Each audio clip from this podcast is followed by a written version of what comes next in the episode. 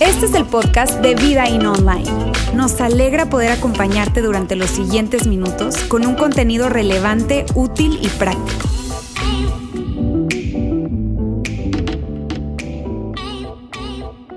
Estamos cerrando esta serie, una serie que la hemos ido construyendo alrededor de esta pregunta, justamente, ¿quién necesita la Navidad? Y es una pregunta padre porque llega este tiempo entre tantas cosas que tenemos y nos podemos hacer la pregunta, ¿quién necesita la Navidad? Entre tantas cosas. Y el primer domingo que veíamos esta serie, hablábamos que la Navidad realmente no empezó con José y María tratando de buscar un lugar en donde tener su bebé, sino que había empezado dos mil años antes de José y María. Y vimos un contexto muy amplio alrededor de la Navidad. Fue un contexto amplio que no tenía tan solo que ver con un tema de religión, sino tenía que ver también con un tema de historia y la historia de la nación de Israel y cómo con la llegada de Jesús hace dos mil años se cumplían promesas increíbles. Y veíamos entonces que ante esta pregunta, ¿quién necesita la Navidad? La Navidad la necesitaba el mundo entero. La semana pasada, Lauro nos habló ¿Quién más necesitaba la Navidad? Y la verdad que nos sorprendió a todos escuchar a Lauro decir, ¿quién, necesitaba la Navidad? Dios necesitaba la Navidad, porque Dios tenía algo que demostrarnos y necesitaba demostrarnos algo. Y si tú no estuviste la semana pasada acá con nosotros o el, primer domingo, yo te voy a súper recomendar que puedas conseguir el podcast o ver el video o conseguir de alguna manera el audio, en fin, y que puedas escuchar entonces lo que vimos también la semana pasada. Ahora, ¿quién más necesita la Navidad? Bien, si lo necesitaba el mundo, si la necesitaba Dios, ¿quién más necesita la Navidad? Pues hoy vamos a hablar acerca de eso. Y para eso yo hoy lo que quiero hacer es hablarles como en dos partes vamos a tener eh, eh, este mensaje. ¿Está bien? Una parte que tiene que ver con eh, el relato del nacimiento de Jesús. ¿Cómo, ¿Cómo fue que nació Jesús? Y luego voy a hablarles de algo que fácilmente tú y yo perdemos de vista, amigos, pero que tiene un impacto tan grande y tan práctico en la vida de cada uno de nosotros. Y que yo quisiera que, que, híjole, que no por nada del mundo pudiésemos nosotros perder de vista esto. ¿Está bien? Así es que así vamos a vernos el día de hoy. Bien, para eso vamos a buscar uno de los relatos que están escritos en los evangelios, que es Mateo y Lucas, quienes hablan acerca del nacimiento de Jesús. Y en este caso vamos a hablar y vamos a recurrir a la historia que Mateo escribió. Bien, y vamos a buscarlo por acá entonces. Este es el relato de cómo nació Jesús, el Mesías. Ahora, noten algo. Noten que este fue el versículo 18 del primer capítulo de Mateo. Porque antes de estos versículos, probablemente no sé si tú has leído el libro de Mateo, pero antes de esos versículos, Mateo lo que hace es una lista de la genealogía de Jesús. ¿Sabes? Y va diciendo Abraham y del otro y el hijo del otro, del otro, del otro, que lo que normalmente hacemos muchas veces es que nos saltamos esa parte, ¿cierto? A menos que vayas a tener un bebé y estés buscando nombres para tu hijo, ¿verdad? Entonces ahí sí te los lees, pero regularmente te los saltas. Ahora, ¿qué es lo que estaba haciendo realmente Mateo en ese momento? Lo que yo interpreto y una de las cosas que podemos ver es lo siguiente, Mateo al construir toda la genealogía de Jesús, lo que estaba diciendo era esto, amigos, yo soy judío y yo conozco la historia de mi raza, yo conozco la gente de mi nación. Yo conozco la, genealogía que se está construyendo acá. Y quiero decirles algo. A través de esta genealogía se están cumpliendo profecías para yo poder decirles a ustedes lo siguiente, para poder decirles que Jesús es el Mesías. Eso es lo que está haciendo en ese momento Mateo al construir esa genealogía. Ahora miren bien, aquí hay dos cosas que quiero decirles. Eh, una es que Mesías es una palabra realmente eh, hebrea bien, que representa ungido, que representa eh, rey enviado, porque cuando tú em, coronabas a un rey, pues lo ungían. Y entonces esa es la implicación. Y cuando se habla del Mesías, a eso se refiere, ¿ok? A ese ungido, ese enviado por Dios, a ese rey esperado por los judíos. Ahora, esa palabra tiene un equivalente en griego que es Cristo. Por eso escuchamos el nombre de Jesucristo, ¿está bien? Y Mesías tiene que ver con lo mismo. Mesías es la palabra en hebreo, Cristo es, la, es equivalente en griego. Y Jesús es un nombre hebreo que realmente el nombre hebreo es Yeshua. Yeshua. Y es Yeshua porque en hebreo la J no existe. Así que si probablemente tú has sentido que no has eh, em, obtenido de parte de Dios lo que tú has querido, es porque probablemente has orado en el nombre de Jesús y es en el nombre de Yeshua. No, simplemente esto es, no sé si es cultura general, no mentiras. Miren bien, Yeshua representa esto. El nombre de Yeshua representa un guerrero, representa un libertador. Eso es lo que representa. Entonces cuando los judíos estaban esperando que la, la llegada de Yeshua, el Mesías, estaban esperando la llegada de un rey libertador, de un rey guerrero que venía a traer libertad para ellos. ¿Está bien? Entonces Mateo comienza de esta manera. Este es el relato del nacimiento de Yeshua, el Mesías. Bien, y luego entonces empieza a construir esa parte de la historia. Y dice así, su madre María estaba comprometida para casarse con José, pero antes de que la boda se realizara, mientras todavía era virgen, quedó embarazada mediante el poder del Espíritu Santo. Y amigos, yo no me canso de pensar en la tensión que esto tuvo que haber generado. Porque como que lo leemos y como sucedió hace tanto tiempo, perdemos de vista eso. Pero imagínate la tensión que sucedió. ¿Sabes? La tensión que sucedió para José cuando María se acerca. En ese tiempo se casaban a los 14, 15 años. Bien. Entonces imagínate, ella estaba prometida ya, ella se iba a casar. Y José se entera porque María pues habla con él y le dice, ¿sabes qué, mi amor? No sé si le decía mi, amor o, che o no sé, José. José, ¿sabes qué? Míreme bien, eh, eh, eh, estoy embarazada. Ah, pero ¿cómo, María? Si yo ni siquiera, no, no, pero María, pero ¿cómo? Y María le dice, no, no, no, pero no te preocupes, que es del Espíritu Santo. Híjole. Imagínate María hablando con su mamá. Mamá, sí, hija. Mamá, eh, eh, tú sabes, me voy a casar. Ajá, estoy embarazada. José, desgraciado, en fin. No, mamá, es que no es de José. No me digas eso, María. No me digas eso. Es del Espíritu Santo, mamá. Ay, no, hija. Ah, o sea, imagínate la tensión, nosotros pasamos de vista eso y puede ser que sí nos causa un poco risa tal vez la forma en como te lo estoy diciendo, pero mírame bien, allí hubo una gran tensión. Imagínate si no hubo una gran tensión, si tan solo una generación, una generación antes de que María quedara embarazada de esa manera, tan solo una generación, a las personas que estaban en la condición de María las apedreaban. Entonces la tensión que vivió José, él no sabía qué hacer. Era algo muy complicado para ellos en ese momento. Pero continúa el ángel, perdón, Mateo escribiendo y dice, José, su prometido, era un hombre justo y no quiso avergonzarla en público, por lo tanto decidió romper el compromiso en privado. José ya no tenía que casarse. José, al enterarse de esto, José simplemente dijo, hey, yo no me puedo casar así. Ahora, él no quería exponer a María, porque José era un hombre justo. Probablemente hoy diríamos José era un caballero. Bien, y José no quería exponer a María. Entonces él simplemente en privado dijo, yo quiero evitarle el menor, el menor, el menor daño posible a María y a su familia. Este, aunque su reputación iba a quedar en, en, tela de juicio, porque romper un compromiso tampoco es que era algo muy bueno. Y ese tipo de compromiso para nada. Sin embargo, José dice, lo voy a hacer y lo voy a hacer en privado. Voy a hacerlo, me voy a ir lentamente. Eso es lo que José estaba planteando. Ahora, que esto es lo que sucede y continúa. Pero cuando él estaba considerando hacerlo, se le apareció en sueños un ángel del Señor y le dijo, José, hijo de David, no temas recibir a María por esposa.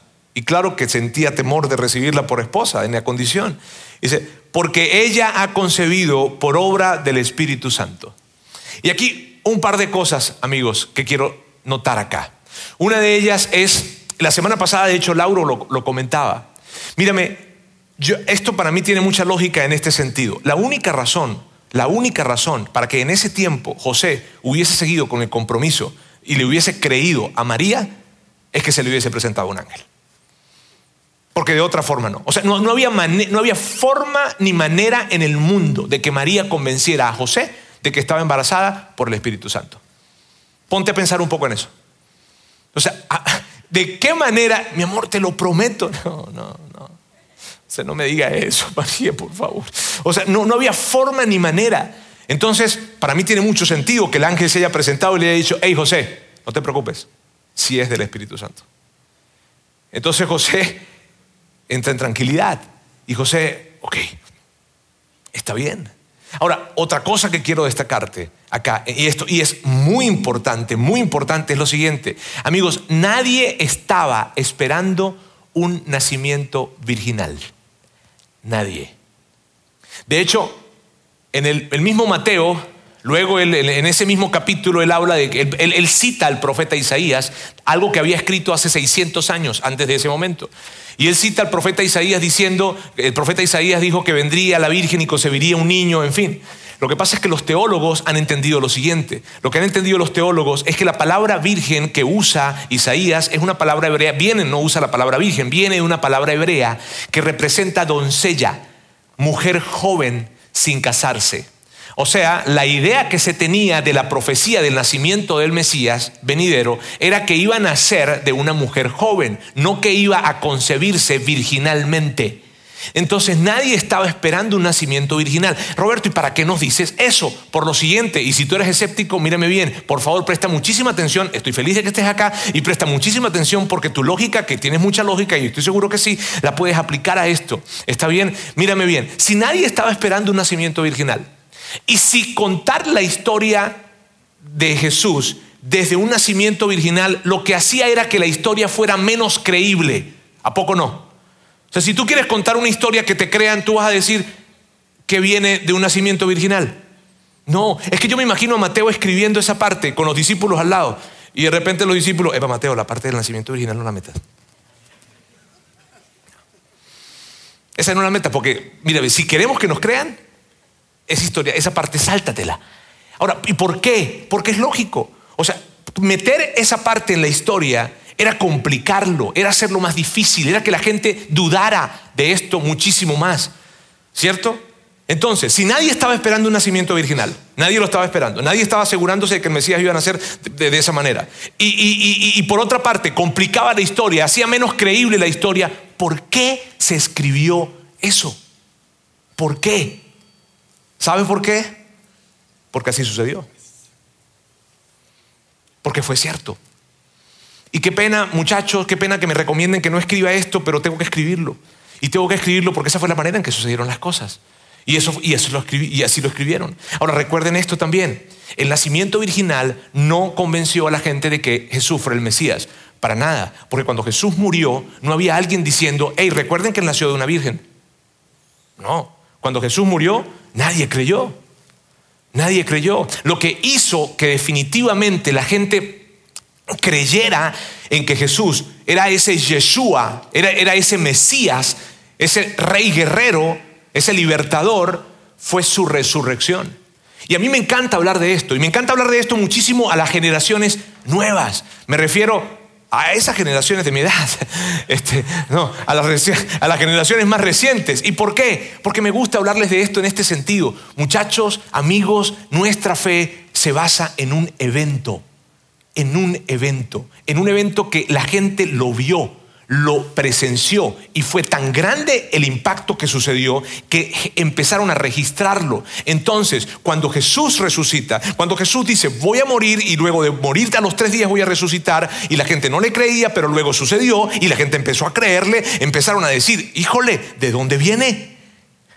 Ahora sí, ¿cómo fue lo del nacimiento virginal? Ahora, ahora como que sí voy a creer, ¿verdad? Ahora sí voy a creer. Y ahora sí voy a creer, ¿por qué? Porque había resucitado. Es increíble esto. ¿Sabes? Es necesario ver que nuestra fe está fundamentada en algo espectacular. Ahora, eso fue lo que sucedió en ese momento. Ahora, el ángel eh, continúa entonces diciéndole a José y relatándole qué va a pasar con ese pequeño. Dice, y tendrá un hijo y lo llamarás Jesús. Ahora recuerda, José está escuchando, y tendrás un hijo y lo llamarás Yeshua y cuando José está escuchando esto, en medio de ese sueño, en medio de ese pensamiento, en medio de lo que él estaba viviendo, José estaba entendiendo esto. Lo llamaré Yeshua. O sea, ¿es Yeshua? ¿Es el libertador? ¿Es quien, estamos, ¿Es quien estábamos esperando? ¿Es ese niño? Ah, entonces María concibió del Espíritu Santo y concibió de esa manera tan sobrenatural justamente porque es Yeshua. ¿Es entonces el Yeshua? ¿Es el libertador? Y José está en eso. Y luego Luego el ángel continúa y dice, lo llamará Yeshua porque él salvará a su pueblo. Y en medio de esa, de esa situación que está teniendo José, claro que José está diciendo, sí, claro que sí. Claro que Yeshua viene a salvar a nuestro pueblo porque nuestro pueblo necesita ser salvado. Tenemos años y años y años y años de vivir en opresión. Y en este momento estamos viviendo en la opresión de los romanos. Entonces, cuando me dices, ángel, que viene Yeshua, el libertador, a, a salvar a nuestro pueblo, estoy contento y estoy de acuerdo y estoy feliz porque nuestro pueblo necesita ser salvado. Y es lo que estaba pasando en medio de esa conversación. Ahora, luego, el ángel termina esa parte diciendo esto. Porque salvará a su pueblo de sus pecados. Y en ese momento, míreme, yo, yo, yo puedo imaginarme un poco a, José, y, tal vez, míreme, no sé, o sea, José pudo haber dicho al ángel de sus pecados. Eh, eh, oye Ángel, sabes, probablemente tú no conoces muy bien la historia de nuestro pueblo. Pero nosotros no estamos ahorita realmente necesitando que nos salven de nuestros pecados. Nosotros estamos esperando y necesitando que nos salven del sistema opresor romano, que nos salven de ese sistema de tributo que nos tiene aplastados, que nos salve, pero de, nuestros pecados. No, no, no, mira Ángel, nosotros tenemos un sistema aquí, un sistema que funciona en el templo. Y cuando se trata de nuestros pecados, nosotros vamos para allá, y nos perdonan y no pasa nada. Pero de nuestros pecados no, nuestro pueblo necesita, tiene otras necesidades, pues. Nuestro pueblo tiene necesidades de comida, de agua, de, salvas, de, que nos protejan de nuestros enemigos, de una estabilidad este, eh, social, política. Esas son el tipo de seguridades que estamos, o de necesidades que estamos teniendo. Pero de nuestros pecados, eso, eso no, no, no, no, no, no, no, Ángel, no sé. Sin embargo, José no respondió de esa manera. José respondió como cualquiera de nosotros hubiese respondido si se nos aparece un ángel. Porque tú sabes, se nos aparece un ángel y se te aparece un ángel y tú no vas a ponerte con el ángel. ¿Qué onda? ¿Qué onda? no, te asustas, ¿verdad? O sea, si te aparece un ángel, o sea, no, no, no vas a, ay, qué bueno, llegó el ángel, mi amor. No, o sea, es... Y entonces José responde como responderíamos cualquiera de nosotros cuando se presenta un ángel. Y esto fue lo que hizo José. Cuando José despertó, hizo como el ángel del Señor le había ordenado y recibió a María por esposa. O sea, a mí, María habló conmigo y me dijo que estaba embarazada. Me dijo que era el Espíritu Santo, pero no le creí. Luego llegó un ángel y dijo, José, si es del Espíritu Santo. Además, no es cualquier niño, es Yeshua. ¡Wow! Entonces José está en eso y dice, está bien, ¿sabes qué? Yo voy a hacer lo que tú me dices y yo voy a recibir a María por esposa. Y eso fue lo que sucedió. Ahora amigos, ese es el relato rápido, breve, ¿verdad? Sin dar el otro tipo de detalles de la historia del nacimiento de Jesús. Y yo lo que quiero hacer el día de hoy para cerrar esta serie es quedarme en algo que este relato involucra y que es tan grande, tan poderoso y que tiene tanta practicidad para ti y para mí. Y que con tanta facilidad tú y yo lo perdemos de vista. ¿Está bien? Y para eso quiero hacerles una pregunta. ¿Saben por qué nosotros no saltamos de emoción cuando escuchamos que Jesús vino para salvarnos de nuestros pecados? ¿Sabes por qué tú y yo, cuando escuchamos esto, o cuando escuchamos ese, ángel, ¿verdad? Decir, y Jesús vino para salvar a su pueblo, de su, para salvar al pueblo de sus pecados, no decimos, wow, porque no son necesidades sentidas. Porque, porque tú quieres que te salven de tus deudas que te salven de tu enfermedad, que te salven de reprobar la materia, que te salven del desempleo, que te salven de la obesidad, que te salven de la enfermedad, que te salven de tu suegra, que te salven, que te salven, o sea, necesidades sentidas, que te salven, que te salven de cosas que realmente tú estás padeciendo, ¿sabes? Por eso cuando escuchamos que nos salven de nuestros pecados, muchas veces nuestra reacción no probablemente es una reacción de, wow, qué padre, porque nos perdemos de vista cosas más profundas que están implícitas en este texto y que yo quiero que de alguna manera podamos platicarlas. ¿Sabes? Y para eso yo quisiera que volviéramos otra vez a esa parte cuando el ángel le está diciendo esto a José. Y tendrán y tendrá un hijo María y lo llamarás Jesús. Lo llamarás Yeshua el libertador, porque es que Él va a salvar a su pueblo de sus pecados. Ahora, lo que el ángel dijo es esto, porque él salvará a su pueblo de sus pecados. Y lo que tú y yo muchísimas veces escuchamos es lo siguiente, porque él perdonará a su pueblo de sus pecados. El ángel dijo, porque él salvará a su pueblo de sus pecados. Pero tú y yo muchísimas veces lo que escuchamos es porque Él perdonará a su pueblo de sus pecados. Y amigos, y tal vez tú digas, pero bueno, ¿y, Jesús no vino para perdonarnos? Sí vino y te perdona, pero Él vino para algo mucho más grande. Cuando, mírame bien, cuando tú y yo pensamos en que Jesús vino para perdonarnos de nuestros pecados, nosotros estamos reduciendo la Navidad. Y de hecho podemos caer en lo siguiente, podemos caer en reducir la Navidad a un tema de perdón. ¿Qué significa eso? Significa que de alguna forma llegamos entonces a vivir la vida de esta manera. Bueno, ¿sabes qué? Sí, pues nadie es perfecto y, nadie es perfecto y yo cometo errores, ¿verdad? Y, bueno, yo voy y le pido perdón a Dios y Dios me perdona. Y lo que sucede es que caemos en un ciclo y probablemente ese ciclo te ha pasado a ti y me ha pasado a mí también. Y ese es el peligro. Amigos, hay tanta riqueza en esto, te digo. Hay tanta riqueza en esto porque caemos en un ciclo que se parece más o menos a esto. Se parece a la riego, Dios me perdona. Peco, Dios me perdona. Me equivoco, Dios me perdona. ¿Te sientes identificado a lo mejor con eso? No contesten. Pero simplemente es reflexión esto. Entonces caemos en un ciclo, en el ciclo que dice, la riego, me perdona. Peco, Dios me perdona. Peco, Dios me perdona. Y se vuelve un, bucle, se, se vuelve algo allí, un círculo del que no salimos. Peco, Dios me perdona. Peco, Dios me perdona. Peco, Dios me perdona. Peco, Dios me perdona. Y amigos, eso en el lugar en el que, en el que me corresponde estar dentro de esta iglesia, y me refiero eh, eh, como, como un pastor, de, como parte de los pastores de esta iglesia, ¿sabes? Yo pienso y Evo y nosotros como pastores y como líderes de la iglesia hemos visto esto tantas veces en la experiencia de fe de la gente. Una experiencia de fe que justamente es esa. Justamente es peco, pido perdón. Peco, pido perdón Mentí otra vez, vuelvo a pedir perdón. La reí otra vez, vuelvo a pedir perdón. Lo volví a hacer, volví a pedir perdón. Me volví a enojar, volví a pedir perdón. La, ofendí otra vez, volví a pedir perdón. La desvaloré otra vez, vuelvo a pedir perdón. Volví a... Me volví a... ¿Sabes? Y el asunto con esto, amigos, es que cuando el ángel dice que Jesús vino a salvarnos de nuestros pecados, es mucho más grande que tan solo perdonarnos de nuestros pecados. Y si de alguna manera tu experiencia de fe ha sido esa, si de alguna forma tu experiencia de fe ha sido peco, pido perdón, peco, pido... Y puede que tú me digas, Roberto, pero es que yo no lo hago conscientemente y te creo, totalmente te creo, te creo.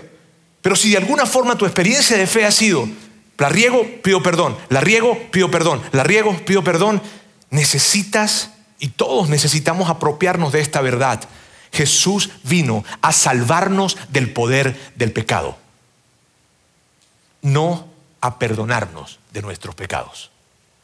¿Cómo? ¿Y entonces no nos perdona? Sí, claro que te perdona y claro que me perdona, pero es mucho más grande que eso. Él quiere que vivamos una vida libre de pecado del poder del pecado. Y en diferentes partes de los evangelios, o sea, de las biografías de Jesús, esto está presente. Y amigos, para mí es fascinante. ¿Por qué? Porque yo estoy seguro que tú has vivido esa situación. Yo estoy seguro que tú has vivido, porque yo lo he vivido, porque he caído en ese ciclo, en ese bucle. En ese bucle en donde lo vuelvo a hacer y le vuelvo a hablar de esa manera a mi esposa y le vuelvo a hablar de esa manera a mis hijos y le vuelvo a hablar de esa manera a mis amigos y vuelvo a hacer lo de esto, de otra vez y lo vuelvo a hacer y lo vuelvo a hacer y caemos en un bucle en donde no estamos viviendo en la libertad del pecado. Estamos recurriendo a pedir perdón y claro que Dios nos perdona, pero no estamos viviendo libres del pecado, que al final del día es lo que ángel, el ángel dijo que Yeshua iba a hacer. Él venía a salvarnos del poder del pecado. Y eso es lo que Jesús venía a hacer. De hecho, te digo, en la biografía de Jesús se presentan diferentes momentos. Hay un episodio, y recuerdo que es un episodio, un episodio famoso, probablemente lo recuerdes, y es cuando a Jesús le traen a esa mujer adúltera. ¿Lo recuerdan? De hecho, ya me dio calor, déme un segundito. Cuando le traen a esa mujer adúltera, que la, traían unos líderes religiosos y la traían simplemente para, para de alguna manera colocarle una trampa a Jesús. Y la traen, y cuando la traen, lo recuerdan que la querían apedrear. Y entonces Jesús se agarra y les dice, ah, bueno, si la quieren apedrear, pues está bien, apedreenla. Solo que lance la piedra el primero que esté libre de pecado. Y él como que dice eso y no los vuelve a mirar. Y se entretiene en otras cosas. Y de repente cuando volteó, se fueron. Se fueron todos. Y entonces Jesús le dice a la mujer adúltera, ¿y luego? ¿Y, la gente que te condenaba se fue? Pues sí. Y Jesús mira a la mujer, probablemente con una mirada increíblemente tierna, y le dice, mujer, ni yo mismo te condeno. Ni siquiera yo te condeno. Y luego le dice esto, que probablemente nosotros lo pasamos de largo, pero le dice esto, vete y no peques más. Y ahí yo me hago la pregunta, ¿será que es posible vivir una vida libre de pecado?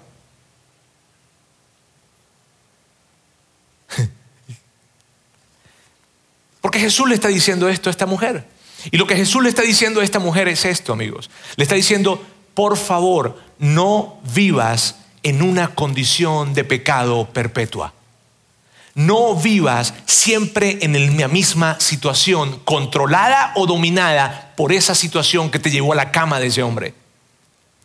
No vivas continuamente en esa condición. Jesús le está diciendo esto.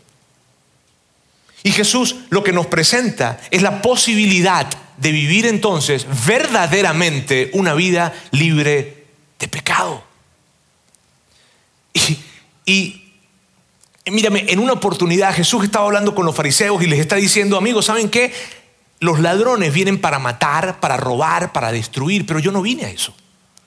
De hecho, él literalmente dice esto, yo he venido para que tengan vida y la tengan en abundancia. Si hoy estamos hablando de la Navidad, estamos hablando de uno de los hechos más increíbles que la historia pueda contar, que es que hace dos mil años llegó Jesús para librar al pueblo, o sea, para librar a todo el mundo de sus pecados, del poder del pecado. Así es que la venida de Jesús y la llegada de la Navidad representa algo mucho más grande que el perdón. Es más grande que el perdón. Eso es lo que representa la llegada de Jesús. Es poder vivir una vida libre de pecado. Es poder vivir una vida en la que yo constantemente no estoy cayendo en lo mismo, en lo mismo, en lo mismo. Y de alguna forma, yo no sé si tú te puedes identificar con esto. Puede que te identifiques con esto. Y puede que tú digas, sí, es que yo la riego y la riego y la riego y la riego y la riego y la riego en lo mismo.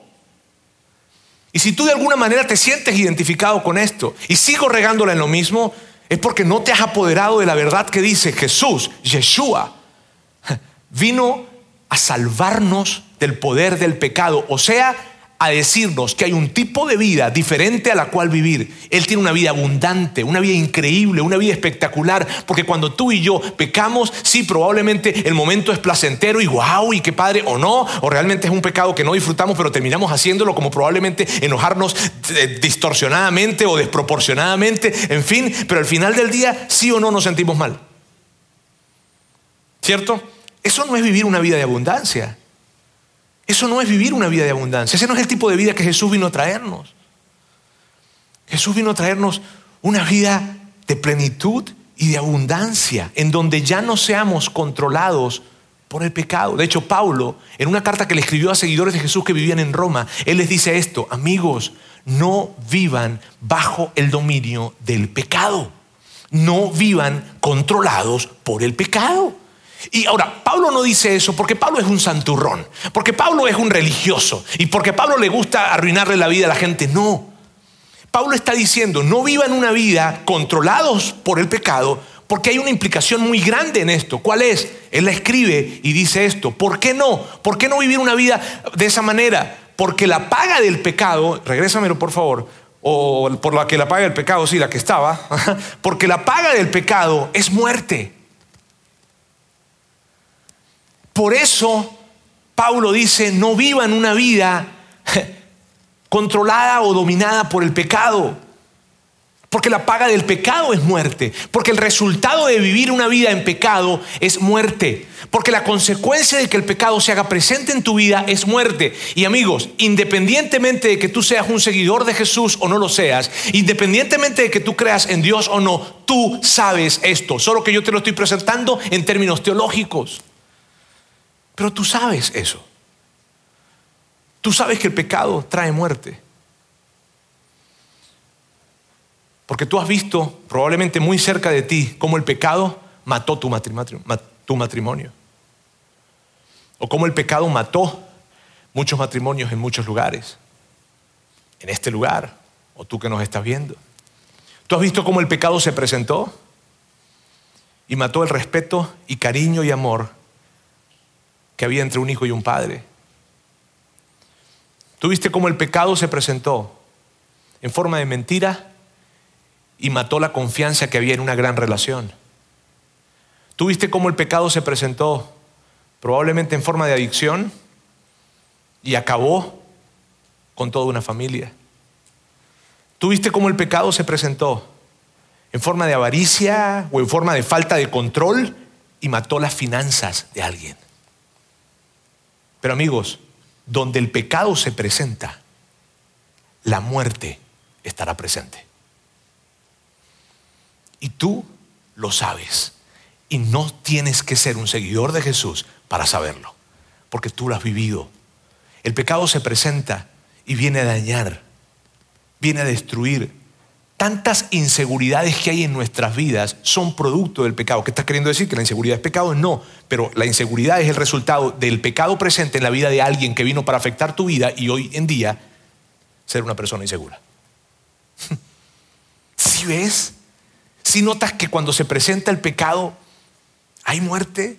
Entonces, cuando tú y yo estamos hablando de esto, entonces pareciera que de alguna manera ahora sí nos empieza a interesar esto de que Jesús vino a salvarnos del poder del pecado. ¿Cierto? Parece que entonces ahora sí empezamos a sentirlo más, más ávido, más, más, ok, sí, pero Roberto, ¿y entonces cómo? ¿Cómo puedo realmente experimentar esto? ¿Cómo realmente puedo vivir una vida en la que no esté controlado por la mentira, controlado por el egoísmo, controlado por la avaricia? Y no estoy diciendo que tú vivas una vida perfecta porque no la vivimos. Porque diariamente tú y yo cometemos errores, cometemos pecados, ¿cierto? Acudimos a Dios y definitivamente Dios nos va a perdonar por los de hoy, por los de mañana, te lo puedo asegurar. Pero lo que Dios quiere que tú vivas es una vida en abundancia. Me refiero a que no vivas controlado por esto por la avaricia, te digo, por el orgullo, por el egoísmo. Eso es lo que Él quiere, que vivas una vida de abundancia. Entonces, ¿cómo lo hago? ¿Cómo lo vivo? en Romanos, en ese mismo capítulo, de hecho 6, que Pablo escribió, Él dice una cosa que es sumamente clave. Pablo dice esto, no ofrezcan los miembros de su cuerpo al pecado como instrumento de justicia. O sea, amigos, no, o sea, no, o sea, o sea, no, no cooperen, pues, o sea, no, no, no coloquen sus miembros de su cuerpo, sea cual sea el miembro, no voy a dar detalles, no lo, no lo pongas allí para que peque, no. Y luego dice, al contrario, ofrézcanse más bien a Dios como quienes han vuelto de la muerte a la vida. Me encanta la comparación que Pablo hace. ¿Alguien ¿Alguien ha vivido de alguna manera esa experiencia de casi morir? ¿Alguien ha vivido? ¿O alguien ha tenido cerca a alguien que, ha pasado esa experiencia? Y tú sabes cómo valoras la vida luego, ¿cierto? Tú sabes cómo vuelves otra vez y dices, híjole, ¿sabes qué? No, no, no, no, no, no, no, yo, yo voy a vivir mi vida de una manera, y la viven de una manera diferente. No voy a perder el tiempo en tantas tonterías. Voy a vivir cada momento, voy a apreciar, voy a recordar lo que es verdaderamente importante. Y, lo que Pablo está diciendo, así, de esa manera, vuelve, o sea, ofrécete de esa manera. ¿Y qué? Y luego continúa diciendo lo siguiente, presentando ahora los miembros de tu cuerpo como instrumentos de justicia. ¿Sabes? Amigos, esto que está acá fue una oración en mi vida presente tanto tiempo y fue, esto lo que significa es, Dios, quiero colocarte cada parte de mi cuerpo, mis oídos, mis ojos, mi olfato, mi boca, mis partes íntimas, todo mi ser, te lo quiero presentar para que con cada cosa que yo haga yo pueda honrarte a ti. Yo, y, y, sabes que cuando yo, yo esto, esto fue una oración en mi vida. Fue, y te digo, ¿fue o es? Es, pero antes era mucho. Antes no había, mira, no había, les digo esto, les aseguro esto, no había un día que yo al menos tres veces al día le dijera a Dios y me tomara el tiempo de decirle en mi conversación con Él, en donde estuviera, en la mañana en casa, en algún lugar, y decirle, ¿sabes qué Dios? Yo vengo hoy a ofrecerte y te quiero ofrecer mis ojos, te quiero, yo, yo no quiero ver cosas que tú no quieres que yo vea. Y quiero ofrecerte, y quiero ofrecerte mis oídos. Yo no quiero estar escuchando cosas que tú no quieres que yo escuche. Yo no te, quiero ofrecer mis labios. Yo no quiero, yo no quiero estar hablando cosas que, que, dañan a la gente. No quiero estar hablando chismes. No quiero estar hablando crítica destructiva. No quiero, no quiero esto. Te ofrezco mis partes íntimas. ¿Sabes qué? Mis partes íntimas son tuyas. Yo no quiero exponerlas al pecado. Y era mi oración. ¿Y sabes por qué hacía tanto eso? Porque sentía que como que pendía de un hilo. Sentía que, tenía como que el pecado muy cerca, el poder del pecado. Y yo quería vivir libre del pecado, porque una y otra vez en, en, mis tiempos de soltería yo la regaba y la regaba y la regaba. Hoy en día no, también. Pero antes era peor.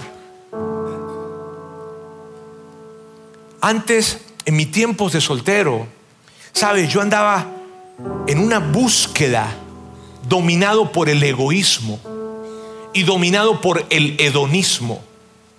En una búsqueda de placer y en una búsqueda egoísta en donde quería otra relación y otra relación y otra relación y otra relación. Y cuando conocí a mi esposa Sandra, nosotros tuvimos un tiempo tan complicado de noviazgo. Tres veces terminamos nuestra relación. Y cada vez que la terminábamos, cada vez que, terminábamos la relación, yo le hacía daño a ella. Porque el pecado eso es lo que hace, hace daño. Cada vez que teníamos esa experiencia en donde yo rompía esa relación, su corazón era lastimado. Y lastimaba a más personas. Porque eso es lo que hace el pecado. Y empecé a, tener esta oración y todos los días yo tenía esa oración y todos los días lloraba y lloraba y lloraba. Y yo decía, Dios, cada parte de mi cuerpo te lo entrego, cada parte de mi cuerpo, mi corazón, mis ojos, mi mente, mis oídos, mis labios, mis manos, mis piernas, mis partes íntimas, todo, y todo el tiempo lo hacía.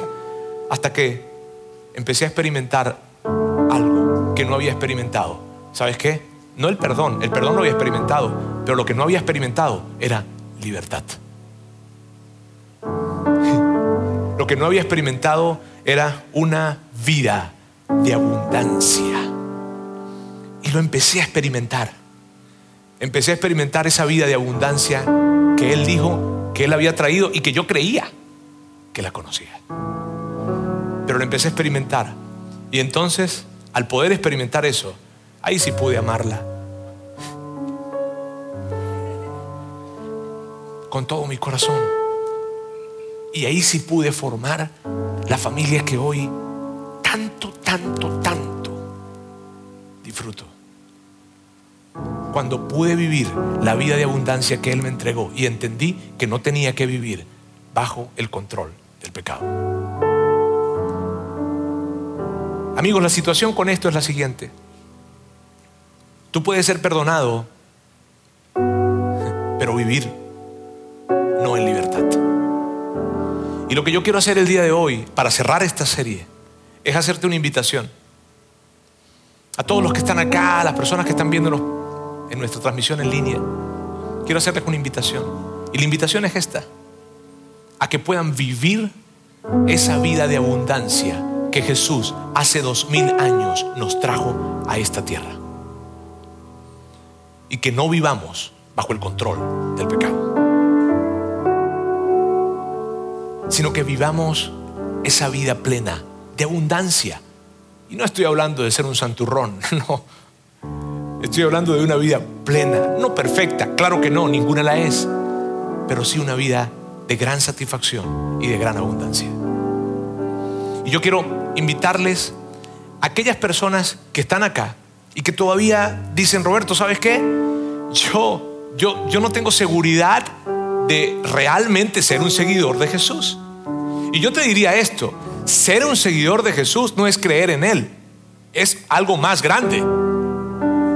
¿Está bien?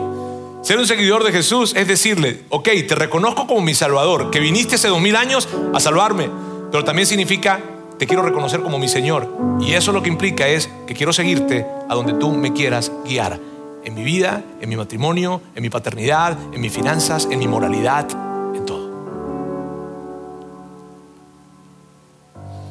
si tú hoy quieres hacer eso, si te sientes listo, si no te sientes listo, si te sientes presionado por mí, perdón, por favor, no lo vayas a hacer. Ven, sigue viniendo, eso sí.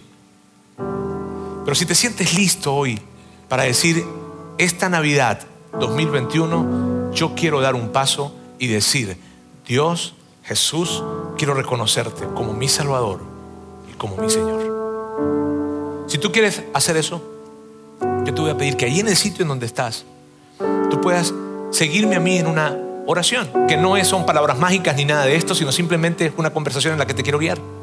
¿Está bien? Para que sepas qué hacer. Y que hoy, probablemente hoy, se convierta entonces en ese día en el que tú dijiste, fue ese día.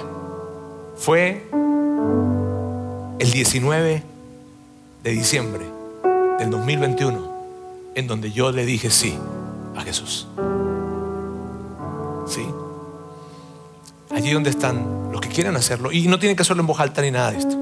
De hecho, vamos a hacerlo y simplemente tú vas a seguir allí, en tu mente, en tu corazón, lo que yo voy a orar. Dios, gracias por, por permitirme estar acá. Eh, quiero que hoy, día que hoy sea un día especial. Y yo lo que quiero es no vivir eh, siendo eh, dominado por el pecado y que todo el tiempo con mis palabras hiera, con mi orgullo dañe, con mi egoísmo lastime. No quiero eso para mí. Quiero esa vida que tú dices que traes esa vida de abundancia.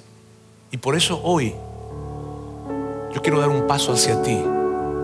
No sé qué signifique, no sé qué represente, tengo muchas dudas, pero lo que sí estoy seguro es que quiero esa vida de abundancia. Y hoy yo quiero dar ese paso hacia ti y quiero reconocerte en mi corazón como mi Señor y como mi Salvador. Y a partir de hoy, recorrer un camino hacia ti diferente, una vida libre del pecado, en donde tú me ayudas a vivir esa libertad día a día.